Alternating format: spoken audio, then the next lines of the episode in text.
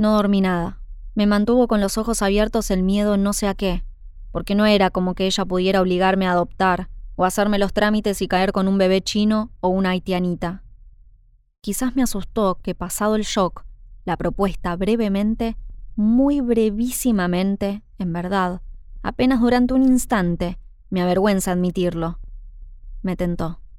Enseguida, mucho más claramente, entendí que sería la materialización de una pesadilla freudiana. Entonces me quedé espantada, de mí misma, de hasta dónde llegaba mi soledad, o lo que fuera que me había hecho considerar aquello, girando en la cama. Y cuando asumí que el sueño no estaría disponible para mí, busqué el celular y encontré que tenía un mensaje de audio de Manuel. Lo escuché acostada. Me decía que lo lamentaba mucho, que no podía imaginar el dolor que debía sentir, que él había perdido a su abuela el año pasado y después de narrarme la relación que tenía con Nanita y el dolor que todavía sentía por perderla, o sea, después de obligarme a escuchar los dos primeros minutos y medio de su monólogo, ahí recién me decía que no me proponía vernos de nuevo. Primero porque calculaba que yo no estaba para eso en este momento, pero también porque había conocido a alguien el fin de semana.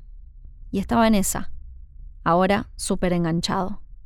Sí, me ofrecía una oreja o su amistad, si me interesaba. Después de todo habíamos salido una sola vez y no sería difícil hacer el cambio de dirección vincular.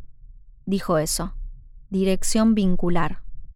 Dejé el aparato, le saqué el sonido y al fin pude dormir.